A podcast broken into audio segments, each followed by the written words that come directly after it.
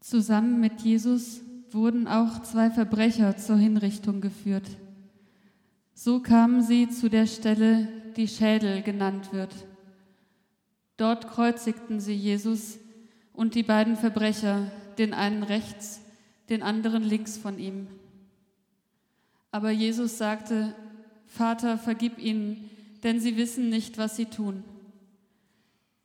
Die Soldaten verteilten seine Kleider und losten sie untereinander aus. Das Volk stand dabei und schaute zu. Die Mitglieder des jüdischen Rates verspotteten ihn. Sie sagten, andere hat er gerettet, jetzt soll er sich selbst retten, wenn er der Christus ist, den Gott erwählt hat. Auch die Soldaten trieben ihren Spott mit ihm. Sie gingen zu Jesus und reichten ihm Essig. Dabei sagten sie, wenn du der König der Juden bist, dann rette dich selbst. Über Jesus war ein Schild angebracht. Das ist der König der Juden. Es war schon ungefähr die sechste Stunde, da breitete sich im ganzen Land Finsternis aus. Das dauerte bis zur neunten Stunde. So lange hatte die Sonne aufgehört zu scheinen. Dann zerriss der Vorhang im Tempel mittendurch und Jesus schrie laut, Vater, in deine Hände gebe ich mein Leben. Nach diesen Worten starb er. Der römische Hauptmann sah genau, was geschah. Da lobte er Gott und sagte, dieser Mensch hat wirklich ganz und gar so gelebt, wie Gott es will. Es war auch eine große Menge Schaulustiger dorthin geströmt. Als sie sahen, was da geschah, schlugen sie sich auf die Brust und gingen betroffen in die Stadt zurück.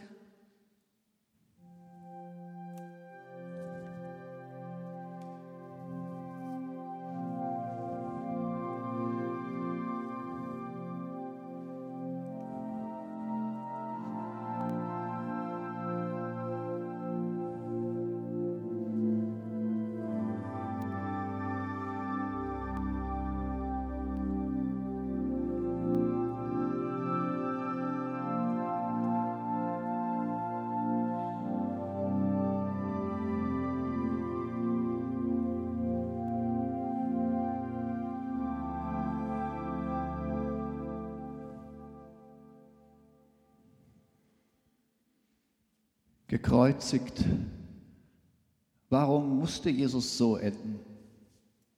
Die unvorstellbare Grausamkeit, die sich hinter dieser Hinrichtungsart verbirgt, verschwindet hinter den knappen Zeilen des Evangeliums. Warum Kreuzigung? Jesus muss der römischen Besatzungsmacht politisch gefährlich gewesen sein. Todesstrafe für religiöse Vergehen war die Steinigung. Die Kreuzigung war Sklaven und politischen Anführern vorbehalten. Jesus muss für die politischen Autoritäten eine ernsthafte Gefahr gewesen sein. Was bitte hat er getan?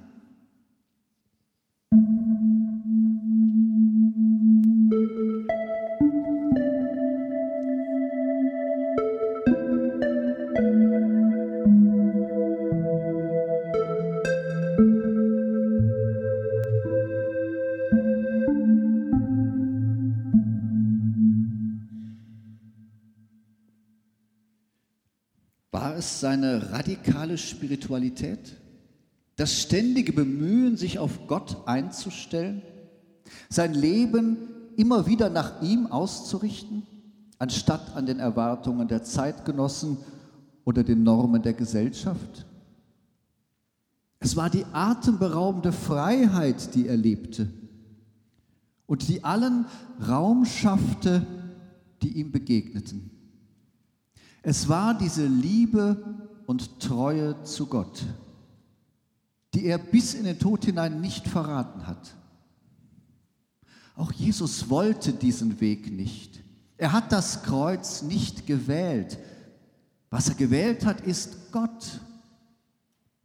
Gott treu zu bleiben was es auch koste. Der Preis war das Kreuz. Wo bist du, Gott? Und wer bist du jetzt noch für mich? Doch du kannst uns so alleine lassen. Du kannst das und du tust das auch.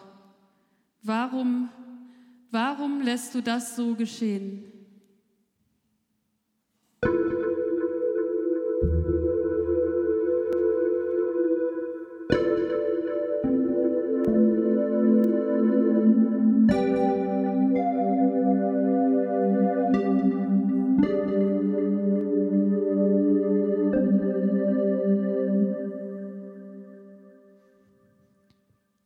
Am Ölberg hat er gebetet, verschont zu bleiben, um eine billigere Lösung.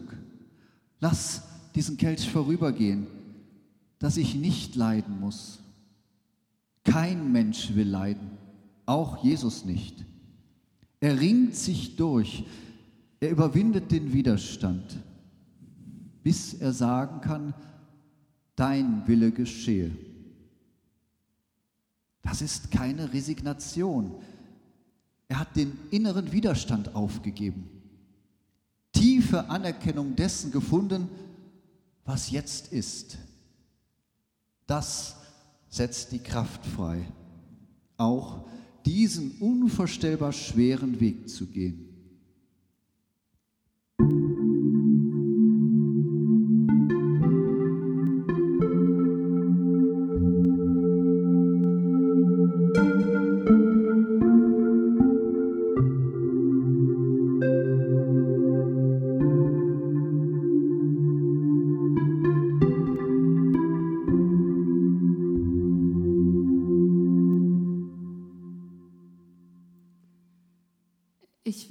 Dass der Schmerz weggeht. Ich will aufwachen und es ist nicht wahr. Die Gedanken sollen aufhören, darum zu, zu kreisen. Es soll nur ein böser Traum gewesen sein.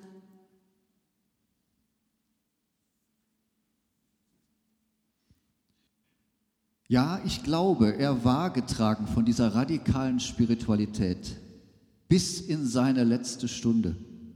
Das Leben wird ihm nicht genommen. Er gibt es in Gottes Hand zurück. Und der römische Hauptmann unter dem Kreuz sieht Gottes Wirklichkeit durch diesen gekreuzigten in die Welt hindurchscheinen.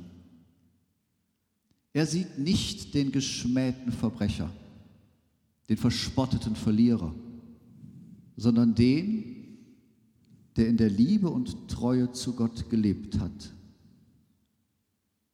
Die Schaulustigen schlugen sich auf die Brust und gingen betroffen in die Stadt zurück.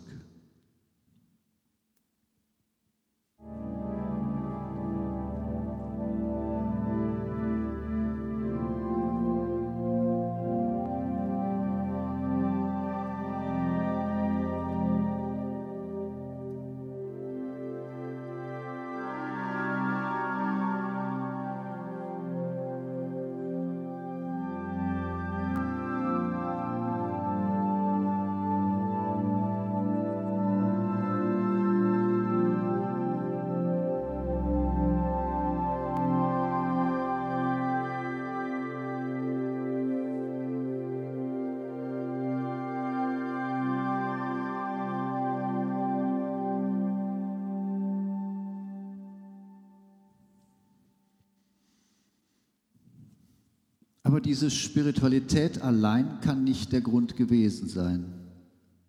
Er war ein Anführer in ihren Augen. Er hat keine Bewegung aufgebaut, keine subversiven Strukturen geschaffen, nie zu Gewalt und Widerstand aufgerufen. Aber in ihm war eine Vision lebendig. Es war die Vision vom Reich Gottes. Das ist kein auf das Jenseits bezogenes Ideal, die Menschen haben bei Jesus gespürt, dass die Gegenwart Gottes jetzt in ihm erfahrbar ist. In dem, was er die Menschen gelehrt hat und vor allem, was er vorgelebt hat. Das stand in radikalem Widerspruch zur vorhandenen Gesellschaftsordnung. Wenige Privilegierte unterdrückte die Massen und beuteten sie aus. Jesus hingegen ermächtigte seine Zuhörerinnen und Zuhörer, sich mittels des von Gott geschenkten Verstandes selber ein Urteil zu bilden und darauf zu vertrauen. Ihr seid das Salz der Erde. Ihr seid das Licht der Welt. Nichts ist revolutionärer. Jesus ermächtigte zum Selberdenken. Das ist bedrohlich für autoritäre Strukturen. Immer wieder bekräftigte er die, die sich bittend an ihn wandten, dein Glaube hat dir geholfen. Die Autoritäten machten in ihrer Lehre die Menschen klein. Er lehrte sie mit Vollmacht. Er schuf Raum und erhob sie. Und sie spürten den Trost und die Kraft Gottes in sich. Sie spürten die eigene Würde vor Gott, die ihnen keine Autorität vermitteln muss. Das verzeihen sie ihm nie. Das brachte ihm die Anklage ein. Demagoge, er wiegelt das Volk auf.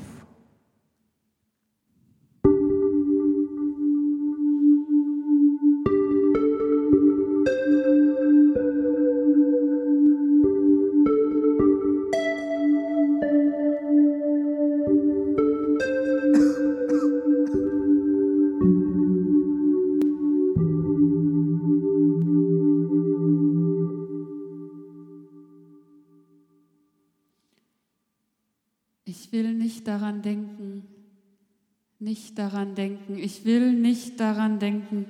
Es soll alles wieder so sein wie vorher. Und das vorher ist jetzt so unerreichbar weit weg. Ich will in der Küche sitzen und ein Butterbrot essen und es soll sein wie vorher. Ich will dieses Bild aus meinem Kopf bekommen.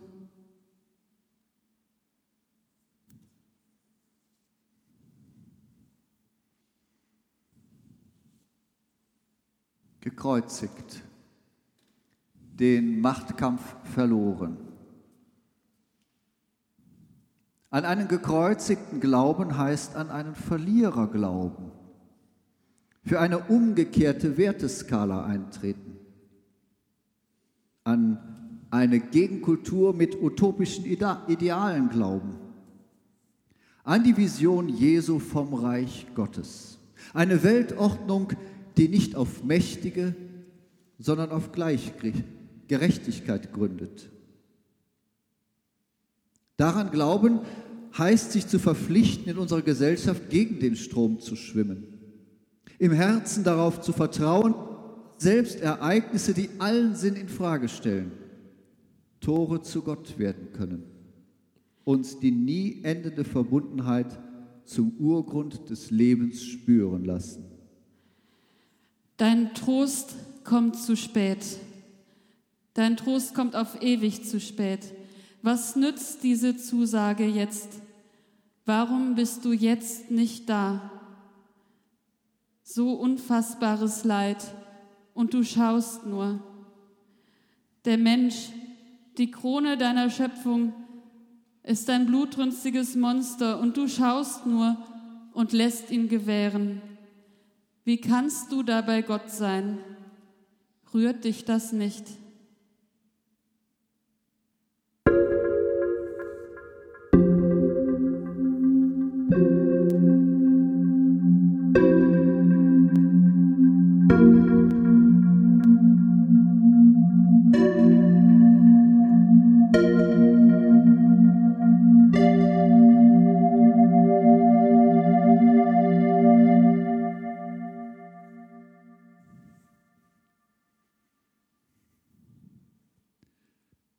Jesus, den gekreuzigten Glauben, könnte für mich heute bedeuten, eigenes und fremdes Leid nicht zu interpretieren, nicht zu beurteilen, sondern Leid anderer zu lindern, wo immer möglich. Und eigenes Leid im Vertrauen auf Gott zu tragen. und vielleicht einen Sinn finden, den meine Vernunft nicht zu begreifen vermag und den ich noch lange nicht in Worte fassen kann.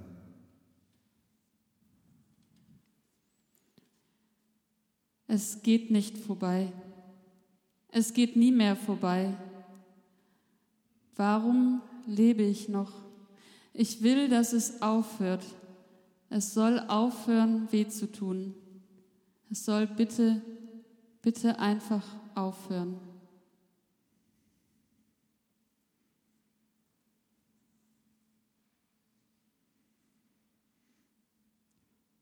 Jesus, dem gekreuzigten Nachfolgen heißt, nicht das Kreuz, das Leid zu suchen, sondern tun, was er tat, was die Liebe und Treue zu Gott von ihm verlangte und von mir heute verlangt. Es wäre schon viel gewonnen, wenn wir wie die Schaulustigen damals uns auf die eigene Brust schlagen und betroffen in die Stadt zurückgehen. Da schreit ein Mensch zum Himmel und dann schreit er nicht mehr, er röchelt nur noch und du schaust nur. Wer bist du jetzt noch? Wie kannst du jetzt noch Gott für mich sein? Und ich, wie kann ich jetzt noch ein Mensch sein?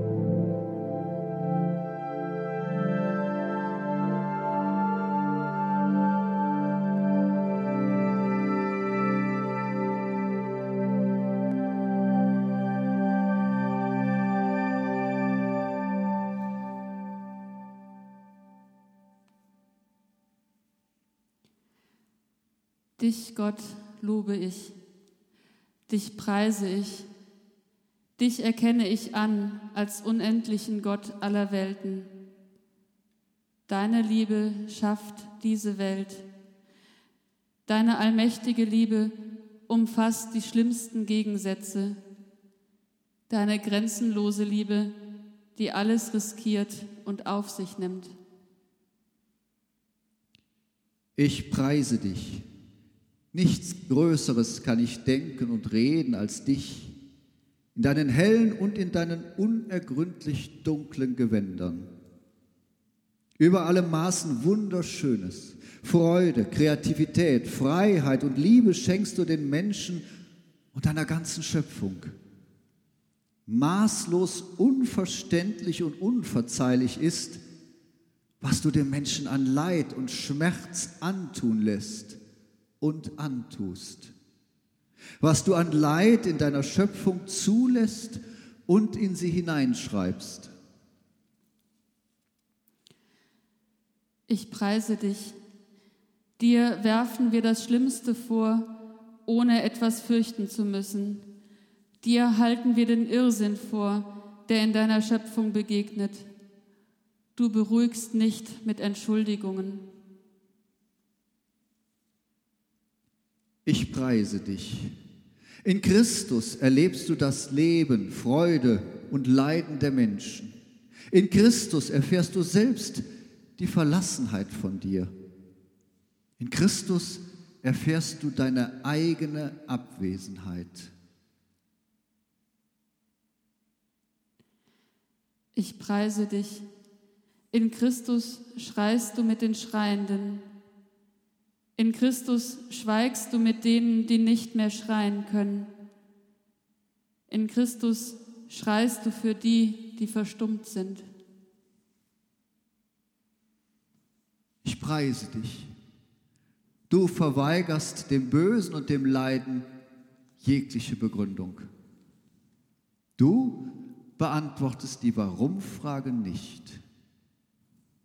Bewahre uns davor, mit dem Bösen und dem Leiden zu rechtfertigen, dich zu vernichten. Du allein wirst die Antwort geben, mit der wir ewig leben können. Ich preise dich, obgleich ich und indem ich nichts mehr verstehe, obgleich ich und indem ich mich empöre, obgleich ich und indem ich dir nicht verzeihen kann und indem ich alles auf dich werfe, all unser Glauben, Hoffen und Nachdenken. In dein Geheimnis lassen wir alles los. Ich preise dich. Du liebst Leben und wirst es nie zugrunde gehen lassen.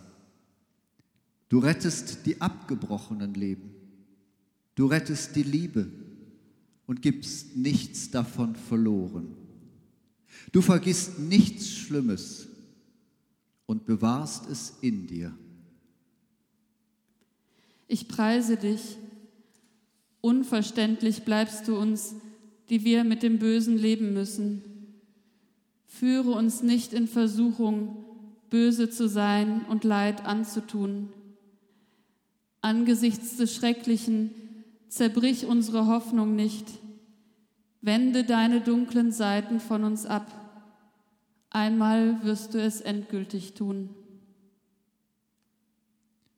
Ich preise dich mit der Hoffnung, dass wir dir von Herzen verzeihen können.